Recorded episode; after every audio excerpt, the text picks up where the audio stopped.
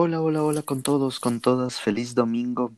Estamos muy felices de poder compartir un nuevo episodio de nuestro podcast viajero para darles tips y conocimiento a todos ustedes que se han dado el tiempito de escucharnos. Vane, ¿cómo estás? Todo muy bien, Javi, aquí empezando con este nuevo podcast de viajes y tertulias. Qué emoción tenerte aquí de nuevo. Sí. por México y nada, nos hacías falta aquí en el podcast. Fue una semana entera de, de un montón de cosas y estoy con toda la energía recargada para seguir compartiendo con todos ustedes también las nuevas cositas que aprendí. Tú también de seguro tienes mucha experiencia nueva con tu último viaje a Perú. Ah, sí, totalmente. Ahí se sumaron más, más herramientas a la maleta del viajero. Excelente, eso es lo que, lo que siempre se sigue eh, exponenciando en cada viaje. Y bueno, Javi, ¿nos cuentas de qué vamos a hablar el día de hoy? Bueno, hemos escuchado un poquito de lo que nos han estado comentando ustedes y mm, hemos preparado un par de tips para economizar tus costos dentro del viaje. ¿Cómo lo llamarías tú, Ana? Yo creo que lo llamaría como viajar y no fracasar en el intento. Desbordando tu tarjeta. Exactamente. Muchas veces pasa, sobre todo cuando somos novatos, que con la emoción de estar en un país extranjero donde a veces nuestra moneda es un poco más representativa, gastamos sin darnos cuenta de que estamos explotando nuestra economía y al regresar y volver a aterrizar en tu día a día te das cuenta que no, definitivamente, ajá, cometiste muchos errores. bueno, errores comunes, ¿no? Pero que podemos ir puliendo ya cuando empiezas a tener más experiencia. O incluso sin tener experiencia, escuchas nuestro podcast y ya vas a advertir. Exactamente, no siempre la propia experiencia es la que te va a aportar. A veces te puedes nutrir de la experiencia de otros. Y en esta era tan globalizada es lo que más fácil se puede hacer. Busca a alguien que ya haya pasado lo que tú vas a pasar y trata de aprender de sus errores. Exactamente. Es la mejor forma de aprender. ¿Con qué empezarías, Vane? ¿Cuáles serían los primeros tips que te gustaría tocar en este podcast? Y yo creo que, eh, bueno, es importante como que dividir un poquito los tipos de, gastos que vamos a tener, ¿no? Entonces, por ejemplo, tenemos eh, siempre el tema del hospedaje. Una cosa que nosotros siempre recomendamos es que se queden en habitaciones compartidas. Van a encontrar precios de 10 dólares, 15 dólares y te incluye hasta desayuno. Entonces es un preciazo para viajar a cualquier otro país. Por ejemplo, cuando estuve por Chile, recuerdo que mi hostel me costó 13 dólares con unos centavos y me incluyó el desayuno que era buffet, por así decirlo, era barra libre. ¿Y, y tú, Javi? Con, respecto a tus experiencias en hostels? Yo siempre lo, lo, he hecho así. Nunca, nunca, nunca he tenido una habitación cara o, o, privada. Porque primero que como tú mencionaste, es importante que haces un montón de nuevas amistades. Inclusive en los mismos hostels, tú tienes actividades que son gratis. Entonces, más al ahorro. Claro, aprovechalo todo. Un par de tips para estas habitaciones compartidas en, en albergues o hosteles es que lleves un, unos dos candaditos. Uno para un locker que te asignan por ley en los hostales compartidos y otro para tu maleta. Nunca está de más. La gente en general es buena. Siempre eh, tienen buenas intenciones, pero nunca hay el que le por ahí le tienta alguna cosita que no es suya y va a buscar encontrar un beneficio que no le corresponde. Sí, totalmente. Ah, otro tip importante, si te quedas en una habitación compartida, es lleva tu propio jabón, tu propio shampoo, acondicionador y tu toalla. Siempre ah, es importante. Sí, no está de más. Sí, hubo una ocasión que estuve en un hostel y suele ocurrir que como el baño es compartido, a veces lo dejan destrozado. Entonces, decidí no bañarme ese día, pero yo había llevado pañitos húmedos, entonces ese es un tip muy, muy, muy importante si quieres ahorrar agua. Sí, no, lamentablemente no podemos controlar los hábitos del resto de personas. Y en, al estar en un espacio de convivencia, vas a encontrarte cosas que de seguro no serán de tu agrado. Sí, lo más seguro, pero hay que ser tolerable y también recuerda que estás pagando un precio muy, muy, muy reducido versus a un hotel. Por supuesto. Entonces, es el tema de viajar más económico, ¿no? Pero tampoco es malo. Y usualmente cuando tú sales de viaje, no es como que pasas del 100% del día en el hostel, en la habitación. Eso iba a decir, es el lugar donde menos pasas. Al menos si eres como nosotros, que te encanta la aventura, caminar, conocer y llegar totalmente agotado solo a descansar en tu habitación. Así es. Exacto. Yo recuerdo que solo llego y me muero. Pongo a cargar los dispositivos y me muero. el día siguiente. sí, me gustaría aportar también que con relación a llevar un, un, candado pequeño, como les mencioné, lo que yo recomiendo es que sea de código, que no sea de llave porque corres el riesgo de perder tu llave, de que se te caiga caminando o en nuestro caso saltando en los festivales y que llegues al hotel y encima del cansancio te tengas que llevar la sorpresa de que debes romper tu candado. Sí, sí, sí, es súper importante. A la larga el código es mucho más fácil de memorizarlo. Te mandas un mensaje si no tienes buena memoria o lo escribes por ahí. Entonces es más sencillo. Ese es un tip de oro, la verdad. Sí. Porque bueno, y en los hostels igual te suelen vender candados y te los pueden vender más caros, entonces te evitas unos dólares. Así es, todo suma. Sí. ¿Y qué nos puedes contar con respecto a los vuelos, que sería otra de las categorías que tenemos aquí pensado? Bueno, siempre, como todo el mundo sabe, comprar con anticipación es lo más cercano a economizar en un vuelo, sobre todo en nuestro país que, como Ecuador, tiene impuestos tan altos en las tasas aeroportuarias comprarlo con anticipación es, es lo, lo óptimo, lo recomendado. Sabemos que no siempre puede ser así.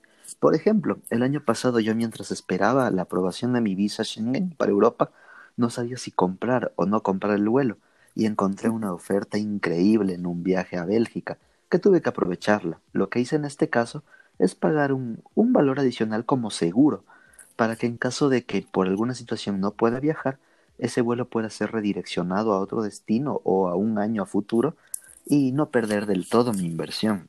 Pero lo recomendable es estar buscando las tendencias en alza y baja de precios en las temporadas en las que quieres viajar. Bueno, insisto que nuestro país es muy caro en esa situación. Totalmente. Bueno, ¿Qué te funciona a ti? A mí me funciona eh, bueno, con respecto a vuelos, una cosa que a mí me gusta mucho hacer es tener aplicaciones que me ayuden a llevar el tracking sobre cómo van cambiando los precios de los vuelos. Eh, por ejemplo, hay Skyscanner, eh, está Kayak, también tienes otra aplicación que se llama, me parece que es Hopper. Hopper, es, lo que yo uso, es Hopper precisamente. Sí, esas tres son muy buenas aplicaciones, la verdad. En Skyscanner tienes inclusive como que las tendencias de los precios. Creo que las tres funcionan similar, pero allí puedes ver más o menos eh, de los históricos, en qué años se eleva, en qué meses se iba elevando el precio o en qué meses bajaba. Entonces, eso sirve mucho y no tienes que estar como que chequeando todos los días tú, sino que te puedes programar alertas y allí puedes visualizar cuál sería la mejor oferta que vas a, eh, eh, perdón, aerolínea o vuelo que puedes tomar. Por supuesto. También recuerden que hay países que cuentan con aerolíneas low cost. Por ejemplo, para ir a Colombia tenemos Wingo, para ir a Brasil tenemos Gol. Esta vez en México yo usé Interjet, que no te va a dar un vuelo de lujo. Es muy probable que no te dé un servicio de entretenimiento o alimentación en el vuelo, pero si lo que te importa finalmente es llegar a tu destino, es muy aconsejable utilizar estas aerolíneas. Sí, totalmente. En Chile me parece que la aerolínea low cost es Sky. Sí, es, es bastante buena. Yo estaba ayudándole a una amiga a checar unos boletos desde Santiago hasta Atacama y estaban boletos en 13 dólares. Es una locura. Wow, es información valiosísima. Sí, la verdad sí. Eh, otra cosa que creo que también es súper importante es la parte de la el entretenimiento y el itinerario que, que, vas a marcar más o menos, porque si vas a lo loco y tal vez se te antoja hacer un tour, probablemente y comprarlo allá te salga mucho más caro o tal vez ya no esté disponible. Así es, es muy importante que veas si es que es una actividad que indispensablemente tienes que hacerla en tour, Trata de conseguirla con un par de semanas de anticipación, ver cuáles son los mejores, los mejores horarios para hacerlo. hay bastantes cosas que puedes anticipar antes de estar en tu destino. Sí, totalmente. Inclusive, si tú lo compras antes, hay páginas como, por ejemplo, eh, cuando yo estuve por México, eh, yo compraba, compré algunos tours en una, en una página que se llama Best Day. Y aquí tenían como que un programa en donde tú te registrabas, te daban unos puntos y podías comprar los transfers o los tours con esos puntos que te regalaban. Entonces, tranquilamente te puedes ahorrar mucho dinero si te pones a indagar un poquito. Hay muchos lugares que te regalan un poco de puntos o descuentos o promociones como para empezar a engancharte. Y suelen ser lugares bastante eh, buenos y ayudan al bolsillo del viajero totalmente. Por supuesto.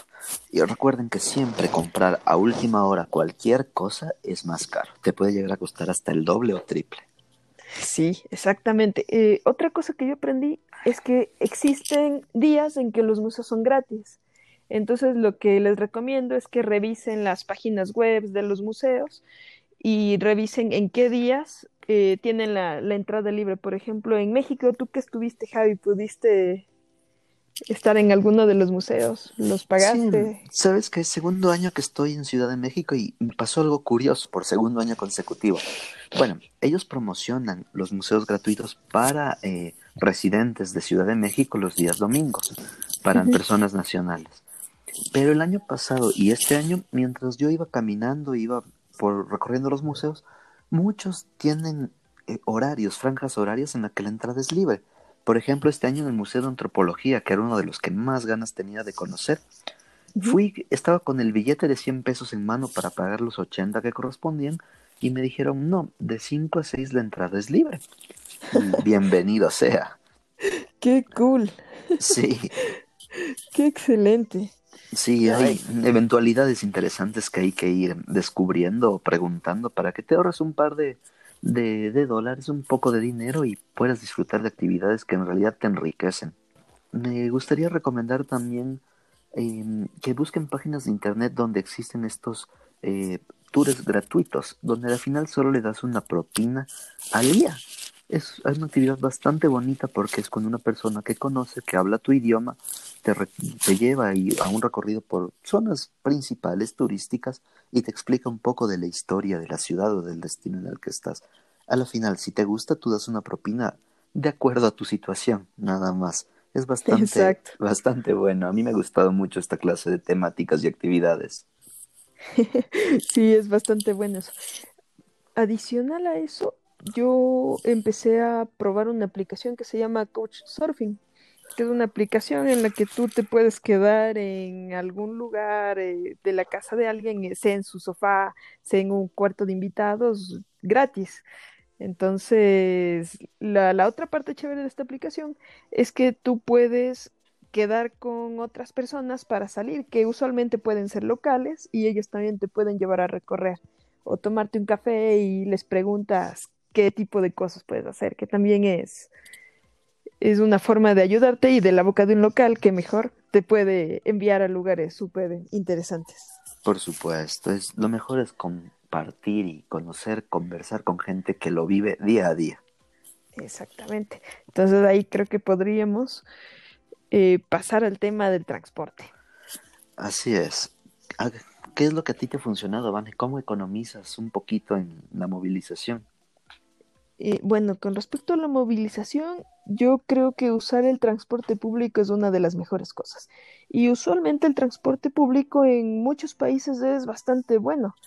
Y te quedas loco y dices, porque aquí en Ecuador no puede ser así de bueno. Acá es barato el transporte público, pero deja, deja bastante que desear a veces. Por supuesto. Por ejemplo, cuando yo estuve en Nueva York, yo recomiendo totalmente que se compren un pase de siete días que les cuesta no más de 25 30 dólares y pueden usar limitadamente esa tarjeta. Eh, lo, positivo de usar esto es que si tú compras ese pase por 30, lo puedes usar esos 7 días ilimitado, pero si tú quieres solamente un viaje, te cuesta 2 dólares 75 cada vez que tú quieras usar el metro. Ah, te, te representa un ahorro increíble. Sí, es brutal el ahorro. Y la verdad es que yo creo que usar el sistema público, el metro, los buses y demás en otros países es algo bastante chévere porque de paso es como que puedes ir viendo el paisaje y demás. Sí, es una inmersión un poco más profunda en la cultura donde estás. Exactamente. Yo siempre, siempre, siempre, si es que el país tiene metro, uso el metro. Primero porque es lo más rápido. De verdad, no hay comparación con Para otro nada. medio de transporte. Y aparte de económico, te permite eh, ponerte un poco más en la piel del, del citadino, de la persona residente, y entra un poco más en su estilo de vida. Entonces sabes cómo bajarte, dónde bajarte, cuál es el mejor horario. Te vas entrenando un poquito para tu, tu convivencia en ese país, en ese destino. Sí, exactamente. Inclusive al estar allí es como que te empapas un poquito de la cultura. Por ejemplo, en, en algunos metros, eh, ahí en Nueva York, hay artistas callejeros que se suben, tocan música o bailan, entonces es también eh, sumergirte en la cultura. Sí, te, te nutre mucho más. Sí, totalmente es, es, es increíble eso. Es una de mis cosas favoritas. Por otro lado, creo que Vane va a concordar conmigo en que si no puedes utilizar el transporte público, lo más seguro y recomendable es usar Uber. Sí, sí, sí, estoy muy de acuerdo Casi en todos los países del mundo cuentan con el servicio de Uber. Al menos yo en los países de Europa y de América Latina en los que he podido estar, he podido utilizar Uber sin ningún problema y es seguro, es un poco más económico y es confiable. Sí, no tienes que arriesgarte y regatear con los taxistas y demás, porque probablemente y no estás enterado de cuál es la tarifa mínima y si ven que eres extranjero, lo más seguro es que quieran cobrarte un sobreprecio. Al menos de eso pasa aquí. sí. Hay una historia muy chistosa. Mi, mi tío vivió, vive en Portugal y nos visitó el año pasado. Entonces, cuando él vino a Quito, pidió un taxi y le cobró como que el doble de precio por llevarle a otro lugar porque le sintió el acento a- de portugués. Increíble, qué abuso. Y eso que era de acá. Entonces, tengan, tengan mucho ojo con eso y estoy muy, muy de acuerdo con Gaby. Uber es la solución si es que por A o B no puedes usar el, el sistema público. Sí, el transporte tengan también en cuenta que es algo que necesitan sí o sí. No se puede prescindir del transporte. Y estar un tanto preparados de la red de metro que existe en su destino, de cuál es el mejor horario para tomar transporte público, de las horas pico, les puede Exacto. representar una, un cambio, un paradigma tremendo, tanto en su economía como en su psicología al momento de arribar. Porque a nadie le gusta quedarse estancado en el tráfico. Creo que a nadie en este mundo sentir el calor o el frío, dependiendo, ¿no? Pero de estar estancado dentro de un auto sin poder de movilizarte es terrible. Sí, totalmente. Eh, otra cosa que pienso que es súper importante es siempre descárguense una aplicación de GPS offline, en el caso de que no tengan internet. Ajá. Eso es súper importante. Eh, además, digamos que tú tomas el metro, pero tienes muchas líneas, entonces suelen haber eh, mapas informativos o inclusive hay carteles enormes en donde te indican eh, las líneas, qué lugares de la ciudad recorre. Y ya que estamos ahorrando, ¿por qué no ahorrar nuestro tiempo? Y así podemos conocer más lugares y no perdernos tanto. Por supuesto. Recuerden que el dinero, como sea, van a poder optimizar o recuperar. O la tarjeta de crédito, por último, le inflan un poco y ya, no, no, no pasa nada. Pero Sí. el tiempo, o sea, poder llegar a su destino y no contar con el tiempo necesario para conocer todo lo que quieren, nadie se los va a devolver. Exactamente. El tiemp- el tiempo es uno de los recursos más preciados y que muchos, la verdad, no se dan cuenta que lo están desperdiciando. Así es. Vale, vamos con el tema equipaje. ¿Cómo te ha ido a ti con, con tus vuelos, con las maletas documentadas o el equipaje de mano? Sí, bueno, justamente tomando en cuenta el anterior podcast, que fue de perdí mi equipaje, les dejé ahí un poco de tips, eh, yo procuro siempre viajar solamente con equipaje de mano. Creo que es lo mejor, es bastante cómodo te evitas inclusive estar ahí con el dolor de cabeza de que tienes que estar esperando que baje tu equipaje del avión y no puedes pasar rápido a controles migratorios. En el caso de que debas hacer una escala, por ejemplo, si es un plus tener tu equipaje a la mano, porque te ahorras mucho tiempo. y sumado eso, si vas a hacer un viaje tipo mochilero, ir con el menor peso posible es lo mejor para ti y para tu espalda. Por supuesto, viajar ligero te puede representar también un, un crecimiento exponencial en tu salud durante el viaje. Sí. y llevar lo necesario siempre. Así es. Es. Es también lo que yo usualmente hago. Salvo en viajes donde por algún motivo tenga que contar con mayor volumen de equipaje, procuro llevarlo en mano y, y que sea lo más ágil posible. Por ejemplo, el año pasado en, en Europa, cuando iba a Tomorrowland, tenía que tener equipaje documentado porque llevaba la carpa, el sleeping y algunos instrumentos necesarios para sobrevivir. Y fue gracioso porque después de una anécdota que les contaré de cómo se rompió mi maleta entrando al festival, eh, tuve que comprar otra maleta, la cual me acompañó el resto del viaje, y en Roma esperé 45 minutos a que llegue mi maleta a la banda de, de equipaje. Es increíble. Es un tiempo muerto increíble. Estaba totalmente cansado, estresado, acalorado y no sabía con quién quejarme. Entonces, lo más recomendable siempre es el equipaje ligero. Aparte que te ahorras, ¿no? Sí, te ahorras. Es un, un ahorro económico interesante. Sí, usualmente los tickets de, de viaje te suelen incluir eh, ya equipaje de mano, entonces digámosle ahorro, porque a la larga lo estás pagando, ¿no? Pero no tienes que pagar una tasa adicional como que como con el equipaje para documentar. Sí, recuerden también que revisar las políticas del equipaje de mano que pueden o no ingresar en su vuelo. A mí me pasó ahorita regresando de México que en mi equipaje de mano no me permitieron traer una salsa picante. Y me dio mucha pena porque tenía muchas ganas de comer esa salsa picante acá.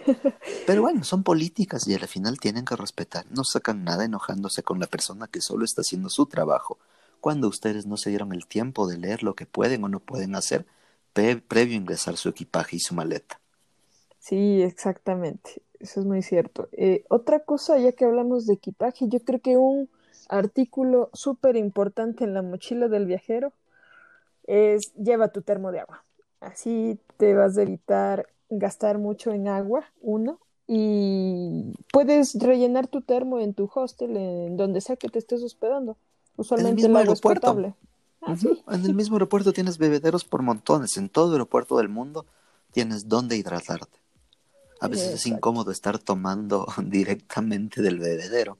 Entonces es mejor recargar tu termo o si es que no tienes un termo, comprar una botella plástica la cual vas a reutilizar durante la mayor parte del tiempo que puedas y te evitas un montón de incomodidades.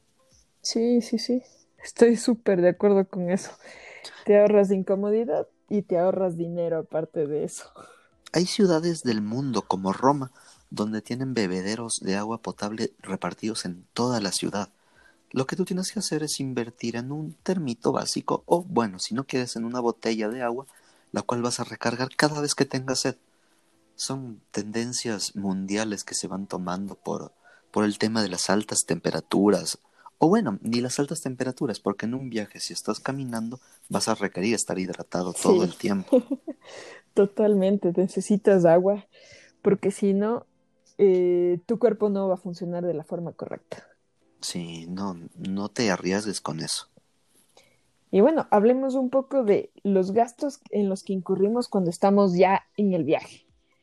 Sí, todo esto fue previo, fueron como que lo que puedes prever lo que puedes tener como anticipación, pero dentro del viaje también puedes generar cierto ahorro o em, indagar un poco más en cómo optimizar en, cositas que te gustaría comer o experimentar dentro de tu destino. Sí. ¿Qué nos recomiendas, eh, Primero, cuando yo he tenido la oportunidad, yo les recomiendo mucho que vayan a supermercados o que vayan a, a estas cadenas grandes como un Oxxo un okidoki, que sería el, el, similar aquí en Ecuador, y estoquense. si es que quieren, no sé, algún snack o algo así, en vez de que, digamos, se van a algún, algún atractivo turístico, en donde también te van a vender snacks, pero a un precio mucho más caro, mejor lo compras en, un, en una tienda y te vas a ahorrar bastante dinero, la verdad. O inclusive, inclusive puedes hacer tus propios snacks. No sé si es que tienes ya ese nivel de, de, preparación y de anticipación. Si compras cosas naturales como, no sé, zanahorias o algo así, frutas y las llevas picadas, podría ser también un buen tip. Sí, es, es interesante. Yo cuando fui a, a Cusco, cuando fui a Machu Picchu, hice bolsitas de frutos secos que me sirvieron para repartirme a lo largo del viaje. Con eso me ahorré un montón y, era un snack saludable y que me daba mucha energía. Sí, es buenísimo hacer eso, porque además de comer, no es como que te comes cualquier eh, fritura o algo así, sino que también piensas en ti y en tu organismo y en tu salud. Cuando yo he estado en hoteles, en habitaciones donde no me incluye el desayuno, yo lo que he hecho es comprar tal cual como dice Van en los en las cadenas de super o micromercados eh, provisiones y en la mañana antes de salir a empezar a caminar o, o a cualquier actividad que tenga planificada como una manzana con unas galletas y un, un poco de yogur. Entonces eso me ayuda a estar con algo en el estómago mientras voy avanzando en el día y voy probando también la gastronomía sí, local. Exactamente. Ah, una cosa que yo les recomiendo mucho es que desayunen, desayunen súper bien. Si ustedes tienen un desayuno bien puesto, eh, pueden rendir todo el día. Pueden pasar ahí caminando sin miedo y, van a sentirse bastante saciados y no van a estar que no van a tener que estar picando cada cinco minutos.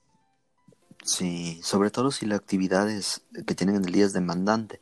Cuando yo estuve en Tomorrowland, que era un, estar saltando durante casi 12 horas, caminando bajo el sol, bajo la lluvia, recorriendo a largas distancias, desayunaba lo más que podía. Y así tenía un montón de calorías para quemar. Y no estaba a cada, momento preocupándome por qué comer o, o si dónde podría comprar algo para, para saciar esa necesidad biológica que tenemos. Exactamente. Eh, yo también cuando estuve por Iguazú, buen desayuno y de ahí sí, a darle a la caminata por todos los circuitos.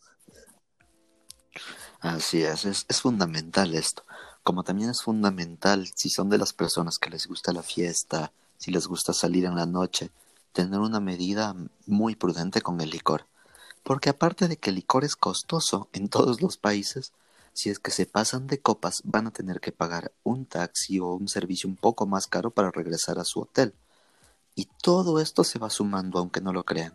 Y a veces uno con la cabeza ya un poco más feliz, más alegre, más desinhibida, empieza a ser más generoso y no se da cuenta que ese dinero puede invertirlo en algo más durante el viaje. Justamente, me acabas de ganar la idea, exactamente, iba a decir lo mismo.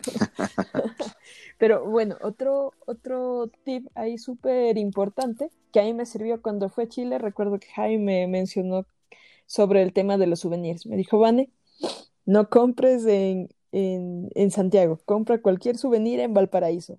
Y fue el mejor consejo que alguien me pudo dar, porque estuve en Valparaíso y encontré un montón de kiosquitos, lugares eh, como que mini mercaditos artesanales en Valparaíso y compré un poco de todo, súper barato, a buen precio. Y cuando llegué al aeropuerto, por ejemplo, y dije, chequeemos el precio. Era como el triple o cuatro veces del valor de lo que yo compré.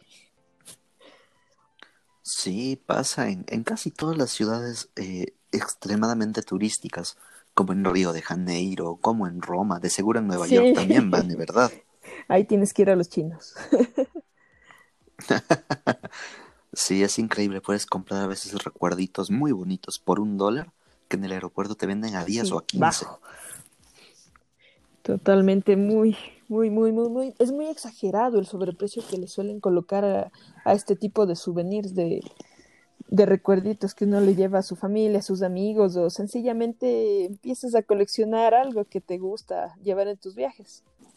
¿Qué coleccionas tú? Eh, yo colecciono, me, gustan los imanes, tengo un par de imanes y depende, depende del destino. Ponte, por ejemplo, cuando estuve en Curazao, No quise un llavero, no quise nada de eso. Me, me pareció muy bonito una pelotita de golf que decía Curazao y me costó creo que dos dólares. me encantó. Aparte de eso, y creo que tenemos aquí un, una colección en común, es coleccionar las maravillas del mundo. Las, miniaturas. así es. creo que ese sería mi, de, de, los que más voy buscando cuando estoy de viaje. ¿Y tú? ¿Y tú, Javi? A mí me, a mí me gustan los vasitos chiquitos, como que tienen una recubierta como de cuero del destino del país donde estoy.